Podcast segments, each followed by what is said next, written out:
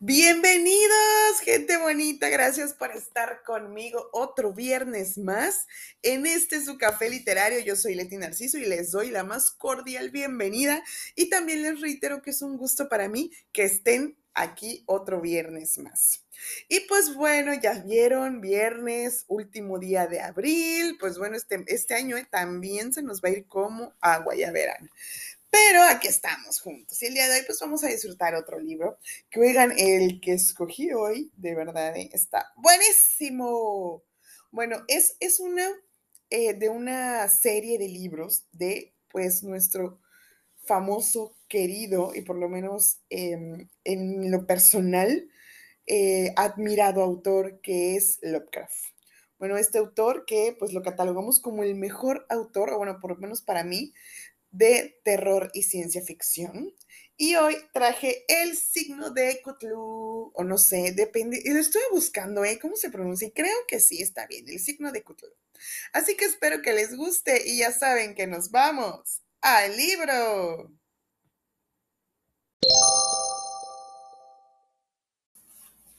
El signo de Cthulhu de Howard Phillips Lovecraft. El horror en arcilla.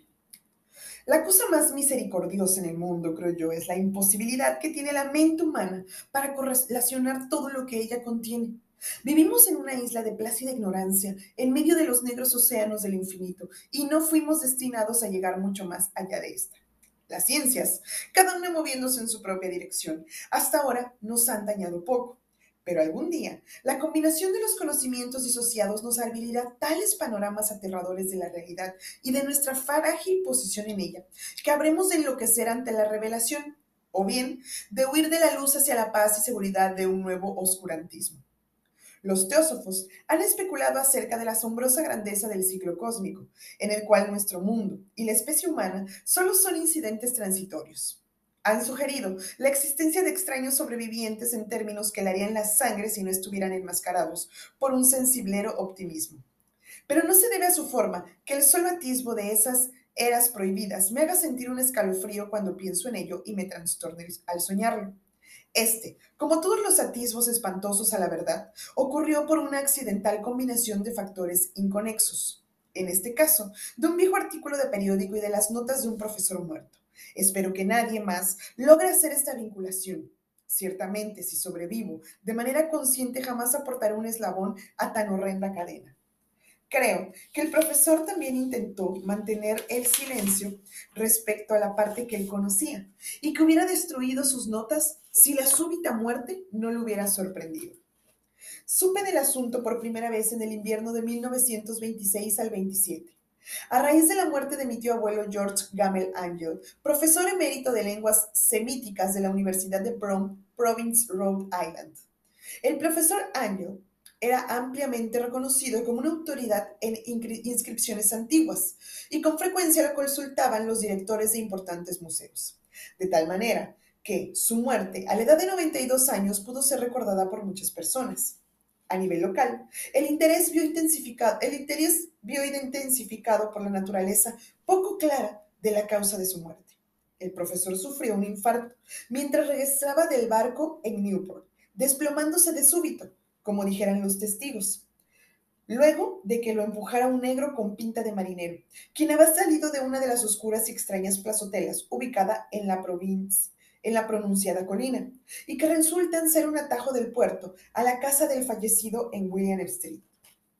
Los médicos no encontraron ningún desorden visible, pero concluyeron perplejos, tras debatir el caso entre ellos, que alguna desconocida lesión del corazón resentida por el rápido ascenso de un hombre tan viejo por una colina empinada fue la responsable de aquel final. En ese momento, yo no vi razón alguna para estar en desacuerdo con este dictamen, pero, a últimas fechas, pienso que hay que cuestionarlo. Hay que dudar de este por completo. Como heredero y albacea de mi tío abuelo, pues murió viudo y sin hijos, se esperaba que yo revisara sus papeles con cierto rigor, y para este propósito mudé su colección completa de archivos y, y cajas hasta mi casa, en Boston. Mucho del material que clasifiqué sería publicado más tarde por la Sociedad Arqueológica Estadounidense, pero había una caja que me pareció desconcertante tan en extremo y por la cual sentía gran aversión, en particular ante la idea de mostrarla a los ojos de alguien más. Estaba cerrada y no encontré la llave, hasta que se me, se me ocurrió examinar el llavero personal que el profesor llevaba en su bolsillo. En efecto, ahí estaba, y tuve éxito en abrir la caja. Pero cuando lo hice descubrí que ahora me enfrentaba a una barrera más grande y cerrada más herméticamente. ¿Por qué? ¿Qué podía significar el raro bajo relieve de arcilla y las inscripciones, palabrerías y cortes inconexos con los que me encontré? ¿Se había hecho mi tío en su, edad en su edad avanzada más crédulo de las imposturas más evidentes? Decidí buscar el excéntrico escultor responsable de la aparente perturbación de la tranquilidad mental de un anciano. El bajo relieve era un tosco rectángulo de menos de dos y medio centímetros de espesor y un perímetro total de 12 por 15 centímetros. Su origen moderno era obvio. No obstante, en el aire de sus diseños sugería que estaban muy alejados de ser actuales porque, aun cuando los caprichos del cubismo y el futurismo son muchos e irracionales, a veces no producen esa críptica regularidad que subyace a la escritura prehistórica. Y con certeza, la mayor parte de estos trazos parecía pertenecer a algún tipo de escritura aunque mi memoria fallaba por completo en identificar este tipo en particular, y tampoco me daba un mínimo indicio de su remota pertinencia, ni cotejando la mayoría de las notas y colecciones de mi tío. Sobre estos aparentes geográficos destacaba una figura de evidente intención artística. Empero su ejecución impresionista impedía darse una clara idea de su naturaleza. Aparentaba ser una especie de monstruo o un símbolo que representaba un monstruo de una forma que solo una imaginación enferma podría coincidir. Si digo que mi imaginación, un tanto extravagante, formaba imágenes simultáneas de un pulpo, un dragón y una caricatura humana, no me alejaría de una esencia de esa cosa. Una cabeza octopoide, con tentáculos, coronaba un cuerpo grotesco y escamoso, con alas rudimentarias, pero era el perfil general de todo el conjunto lo que hacía tan impresionantemente aterrador. Tras la figura, había una vaga sugerencia de arquitectura como fondo. Las notas que acompañaban esta rareza provenían no solo de un cúmulo de recortes de periódicos, sino de, una, de la mano reciente del profesor Ángel, quien no había hecho ni el, ni el menor intento por darle un sentido literario. Lo que parecía ser el documento principal llevaba el encabezado Culto a Cthulhu. En letras de molde muy bien escritas para evitar la lectura equivocada de una palabra tan desconocida. Este manuscrito se dividía en dos secciones. La primera tenía rotulado 1925, El sueño y la obra onírica de H. A. Wilcox. 7 Thomas Street, Providence, RI. Y la segunda, narración del inspector John R. Ligras, 121, Bill, Bill Light, San New Orleans, LA, at 1908, AAAS, notas acerca de la misma y declaración del profesor Webb. Los otros papeles manuscritos contenían notas breves, eventuales crónicas de los sueños extraños de distintas personas, algunas citas de libros y revistas teosóficas, notablemente de, Atlantis y la lemura perdida de W. Scott Elliot y otros comentarios que mencionaban sociedades secretas y cultos encubiertos que habían sobrevivido por largo tiempo. Como referencia a secciones en libros de cultura mitológica y antropológica, tales como la rama dorada de Freezer y cultos de brujas en Europa Occidental. Los recortes aludían en su mayor parte a la propagación de la enfermedad mental y los episodios de manía o histeria colectiva que tuvieron lugar en la primavera de 1925. La primera parte del manuscrito principal hablaba de un relato muy particular. Parece que el primero de marzo de 1925, un hombre joven, delgado y de tez morena, con aspecto neurótico y arrebatado, visitó al profesor Ángel llevando el singular, singular bajo rieve de arcilla, el cual estaba excesivamente húmedo y fresco en aquel entonces. Su tarjeta de presentación ostentaba el nombre de Henry Anthony Wilcox, y a mi tío lo identificó como el hijo más joven de una excelente familia a la que conocía poco, quien recientemente había estudiado escultura en la Escuela de Diseño de Rhode Island y vivía de manera independiente en el edificio Fleur de Lis, cercano a la institución. Wilkus era un hombre joven, precoz, de conocido genio, pero muy excéntrico y desde su niñez había llamado la atención debido a las historias extrañas y sueños inusuales que tenía por costumbre relatar. Se calificaba a sí mismo como físicamente hipersensible. Si bien la gente seria de la antigua ciudad comercial lo tildaba solo de singular. Sin relacionarse mucho con sus congéneres, se fue apartando a la visibilidad en sociedad de manera gradual y solo resultaba conocido para un grupo de pequeños de estetas de otras ciudades. Incluso el Club de Arte de Providence, preocupado por preservar su conservadurismo, lo había considerado un caso perdido. El manuscrito del profesor se centraba en la visita del escultor quien, de manera abrupta, había solicitado el beneficio de los conocimientos arqueológicos de su anfitrión para que identificara los gloríficos del bajo relieve. Hablaba afectadamente y como un soñador, lo que denotaba una pose estudiada y una simpatía fingida. Y mi tío mostró algo de agudeza en su respuesta, dado que la evidente frescura de la tablilla tenía que ver con todo menos con la arqueología.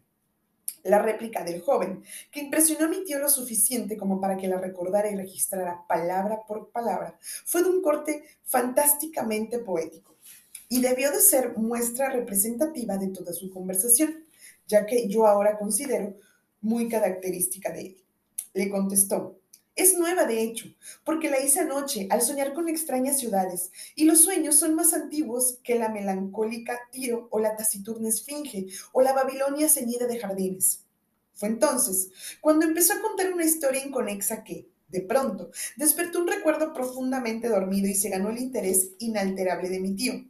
La noche anterior había ocurrido un ligero temblor el más fuerte de Nueva Inglaterra en muchos años, y la imaginación de Wilcox quedó profundamente perturbada.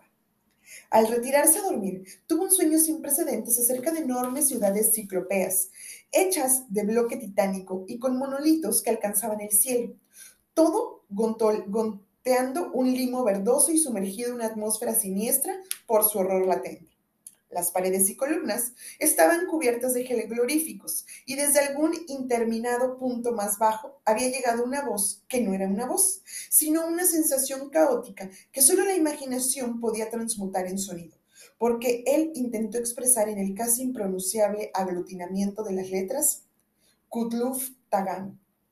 Este, este fárrago verbal fue la clave del recuerdo que emocionó e inquietó al profesor Angel interrogó al narrador con precisión científica y estudió la frenética intensidad del bajo relieve, en el que el joven, al despertarse de manera repentina, se había descubierto a sí mismo trabajando, helado y vestido solo con su pijama. Mi tío culpaba su vejez. Wilcox lo diría más tarde, por su lentitud en reconocer tanto los jeroglíficos como el diseño de la imagen. Muchas de sus preguntas parecieron al visitante extremadamente fuera de lugar, en especial aquellas que trataban de conectarlo con sociedades ocultos inusuales. Y Wilcox tampoco podía entender la repentina promesa del silencio que se le ofrecía a cambio de que admitiera que pertenecía a algún grupo mayoritariamente místico o de religión pagana. Cuando el profesor Ángel quedó convencido de que el escultor en verdad no sabía nada acerca de algún culto o sistema de conocimiento críptico, le insistió mucho para que éste le ofreciera futuros reportes de sus sueños. El acuerdo dio frutos constantes. Pues, después de la primera entrevista, el manuscrito registraba visitas diarias por parte del joven, durante las cuales le relataba, le relataba fragmentos sorprendentes de su imaginaría nocturna, cuya carga principal siempre era un terrible paisaje ciclópeo de roca verde y goteante, con una voz o inteligencia del inframundo gritándole monotamente en enigmáticos golpes de sensaciones, imposibles de transcribir, salvo con meros galimatías. Los dos sonidos repetidos con frecuencia eran aquellos que, usando las letras de nuestro alfabeto, formaban las palabras Kutlu y Relé.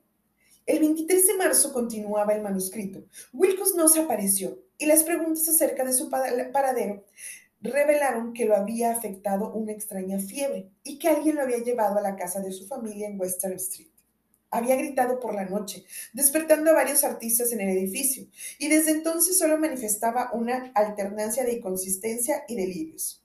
Mi tío telefonó a la familia de inmediato, y a partir de ese momento mantuvo una atenta, vigilancia del caso, llamando a menudo a la oficina que el doctor Toby tenía en Tyler Street, una vez que mi tío supo que era él quien estaba a cargo del caso.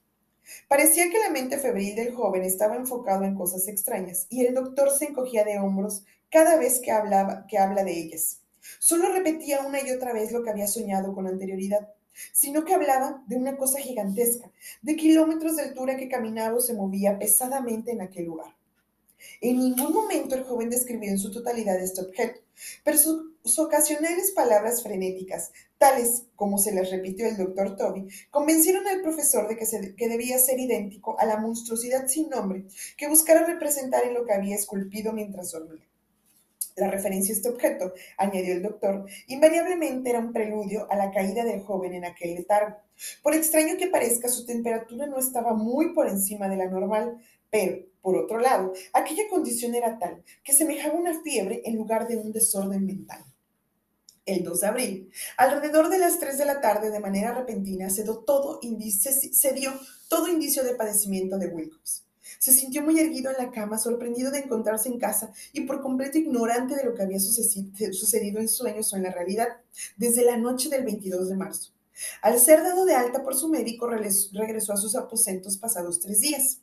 En su recuperada salud, el profesor Angel ya no le fue de ayuda alguna.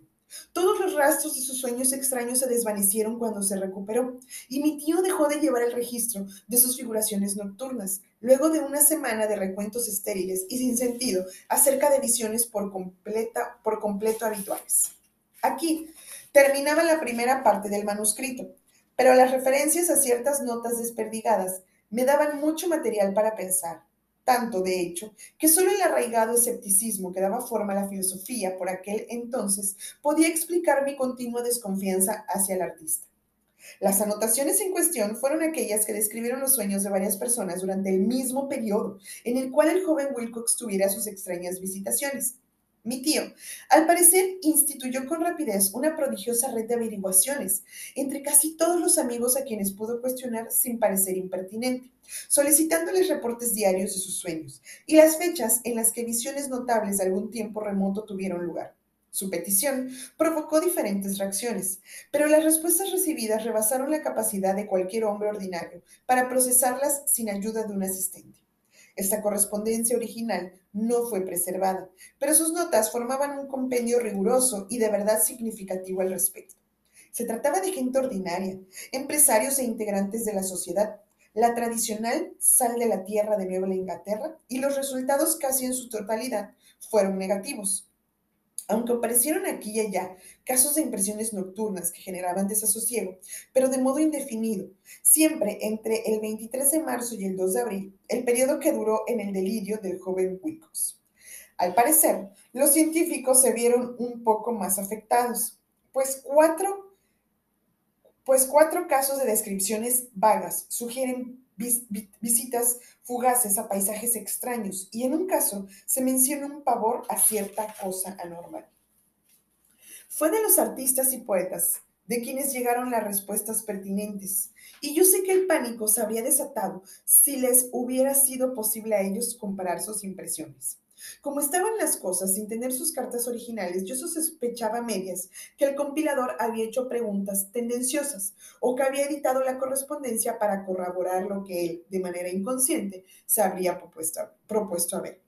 Por eso yo seguía prescindiendo de Wilcox, presintiendo que Wilcox, de alguna manera, sabedor de cierto antiguo dato que mi tío poseía, había inducido estas ideas en el veterano científico. Estas respuestas de los estetas hablaban de una historia perturbadora. Del 28 de febrero al 2 de abril, un gran número de ellos había soñado cosas extrañas, con una intensidad inconmensurable, más fuerte durante el periodo del delirio que sufrió el escultor. Más de una cuarta parte de aquellos que reportaron alguna cosa de interés daba cuenta de escenas y sonidos entrecortados no muy dimisiles de los que Wilcox había descrito y alguno de los soñadores confesó un miedo profundo ante la gigantesca cosa sin nombre que era visible hacia el final del periodo. Un caso, mismo que la nota describe con énfasis, resultó muy triste. El sujeto, un arquitecto muy reconocido con inclinaciones por la teosofía y el ocultismo, sufrió un violento trastorno en la fecha en que Wilcox padeció su episodio y falleció varios meses más tarde, después de gritar incesantemente que lo salvaran de un habitante del infierno que había escapado. Si mi tío hubiese referenciado estos casos por nombre, en lugar de hacerlo meramente por número, yo hubiese intentado obtener alguna corroboración a través de investigaciones personales. Pero tal como estaba, solo tuve éxito en rastrear a unos pocos. Sin embargo, todos estos ocupaban el total de las notas. Con frecuencia me he preguntado si todos los sujetos de las averiguaciones del profesor se sintieron tan confundidos como esta frustración de ellos. El mejor es mejor que jamás reciban explicación alguna. Los recortes de publicaciones, como ya he mencionado, trataban de casos de pánico, manía y excentricidad que tuvieron lugar durante el periodo extravecido. El profesor Ángel debió emplear los servicios de una oficina de información, pues el número de extractos era descomunal y las fuentes estaban dispersas por todo el mundo. Aquí se menciona que hubo un suicidio nocturno en Londres, en el cual un durmiente había saltado por la ventana luego de proferir un grito pavoroso. De la misma manera, en otro corte se lee una carta inconexa dirigida al director de un periódico de América del Sur, en la cual un fanático deducía un futuro ominoso a partir de las visiones que él había tenido.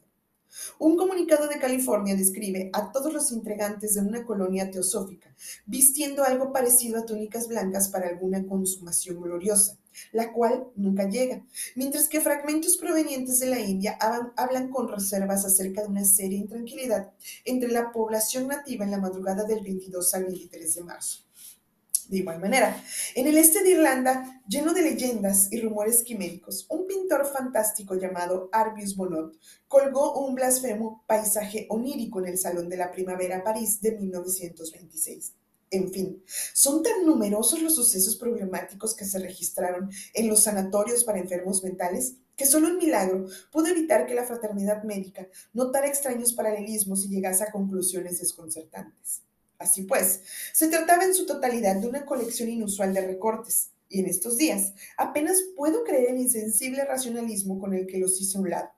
Para entonces ya estaba convencido del que joven Wilcox sabía de los asuntos más antiguos mencionados por el profesor. Pues bueno, mi gente bonita, no los quise espantar mucho con Cthulhu, no sé si así se pronuncia, si están de acuerdo conmigo, porque, bueno, a mí sí es uno de los libros, o bueno, es una de las series de libros que más... Em, pues terror me causa por cómo escribe Lovecraft, la verdad, la, forma en la que escribe eh, sus, cuentos, eh, sus relatos de terror, a mí sí me da un poquito de miedo. ¿eh? Entonces, bueno, quise seleccionar esta primera lectura de El signo de Cthulhu. Recuerden que esta es una serie de libros. En específico, esta es una, em, como una recopilación que él titula, bueno, que se titula en el libro Relatos de Horror Cósmico. Algunos tienen cadena, como este, por eso quise empezar con esta, que es este, El horror en arcilla, porque sí tiene eh, unos eh, relatos posteriores que vienen de la mano. Es decir, por ejemplo, cuando eh, pues el protagonista del libro, nos cuenta el relato del inspector Lee Grace, que es el, el, relato que sigue. Entonces, pero bueno, como ven aquí, se presenta bien Cthulhu, cómo lo, cómo lo perciben otras personas, en qué periodo de tiempo fue donde hizo alguna aparición, eh, cómo es que se representa, cómo es que lo ven en sueños, cómo es incluso físicamente, también no lo pueden escribir de esa forma, eh, que, dónde vive, que si está debajo de, nosotros, eh, que si se aparece, que si es muy alto, que si da mucho miedo. Entonces creo que si ustedes no han tenido la oportunidad de leer esta serie de Lovecraft, pues se den la oportunidad y que hayan captado un poco de la esencia de, esta, de esta serie, que la verdad es buenísima. Lovecraft catalogado como uno de los mejores autores de escritura de ciencia ficción y terror, obviamente. Así que bueno, espero que tengan eh, la oportunidad de leerlo. Si no es este, eh, empiecen por algún otro, pero de verdad, lean Lovecraft, algún, alguna cosa, un relato aunque sea, y les aseguro que se van a quedar con él, o sea, van a ser Lovecraftianos forever, como yo y muchas personas que conozco.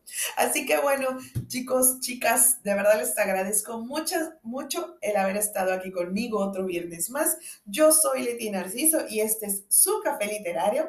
Recuerden regalarme un like, café-literario B612 Los quiero mucho a todos, bonito fin de semana y también fin de mes, ¿eh? Ya fin de mes, la próxima eh, semana que nos escuchemos ya es mayo. Así que bueno, descansen mucho, relájense este fin de semana, por lo menos un, algunas horitas, una tarde que tengan por ahí. Descansen, cuídense mucho, los quiero, besos, bye.